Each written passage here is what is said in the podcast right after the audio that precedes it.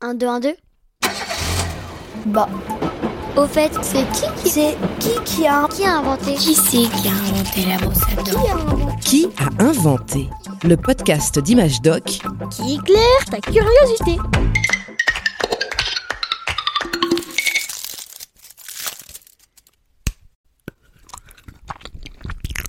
Mmh. Oh, j'adore ça. Le chocolat noir à la fleur de sel, c'est trop bon. Bah moi mon chocolat préféré c'est le chocolat avec des noisettes et le chocolat au lait. Ça vient d'où d'ailleurs le chocolat? Ah, bonne question. À ton avis? Bah je sais que ça vient des pays d'Afrique, enfin du sud, mais je pense vers Madagascar tout ça. Ça vient d'Amérique centrale, mais surtout ça vient d'une fève. Eh oui, une graine naturelle qui pousse sur le cacaoyer. Les premiers à avoir utilisé la fève de cacao, ce sont les Mayas, il y a environ 3500 ans. Le peuple maya vivait dans la région du Mexique ou du Guatemala actuel, une région chaude et humide. Ce climat équatorial est parfait pour le cacaoyer. Les Mayas ont commencé à le cultiver aux alentours de 1500 ans avant Jésus.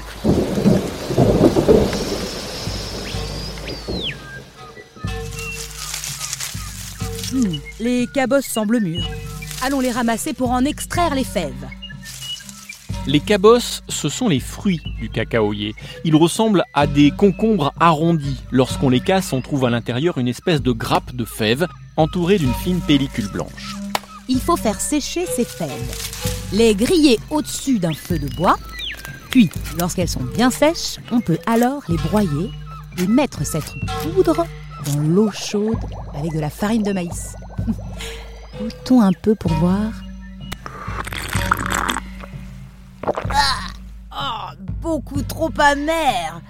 Oh, Faudrait ajouter euh, de la vanille ou du miel. Cette première boisson au chocolat est, tu l'entends, très très très amère.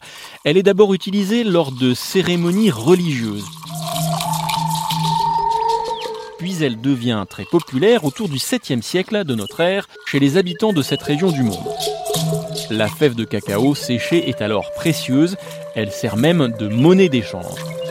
Les Aztèques, un autre peuple de cette région, associent également la boisson à base de cacao à une de leurs divinités.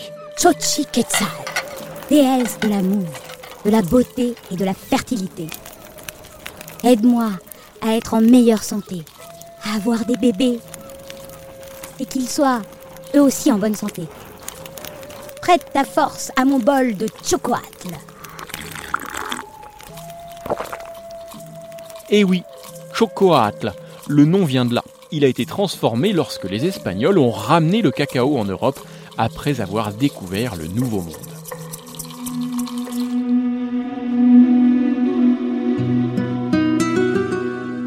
Christophe Colomb qui a ramené le chocolat Non, alors le navigateur est, est bien le premier Européen à découvrir le continent américain, mais la légende veut qu'il ait jeté les fèves de cacao qu'on lui avait données en cadeau. Matelot Matelot Apportez les sacs Voyons voir ce que cette tribu m'a donné. Ouvrez donc. Qu'est-ce que c'est que ces crottes de chèvre?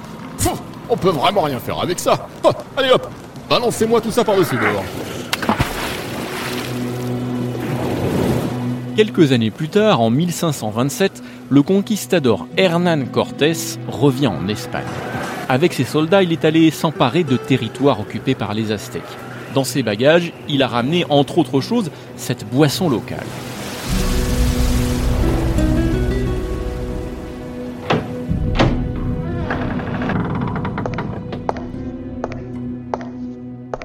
Euh, Majesté, euh, voilà du chocolat. Ah, Prenez garde, c'est très amer. Les Aztèques y ajoutent euh, du piment. Leur recette est infecte.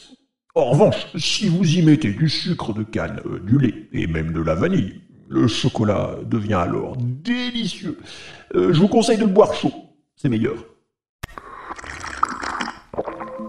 Le chocolat devient alors à la mode chez les nobles espagnols, puis partout en Europe où l'on va inventer de nouvelles recettes. En France, les pâtissiers commencent à incorporer du chocolat dans la pâte de leurs gâteaux, puis au XVIIIe siècle, en Angleterre, on commence à extraire le beurre de cacao.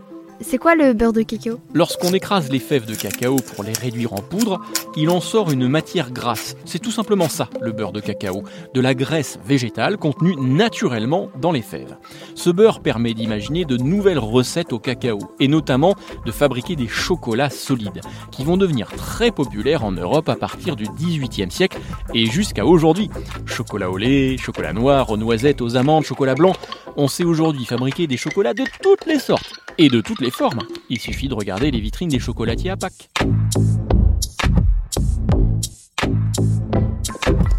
Les Mayas pensaient que le chocolat permettait de lutter contre la fatigue. Et ce n'est pas tout à fait faux. En fait, on sait aujourd'hui que le cacao contient des substances naturelles qui sont bonnes pour la santé.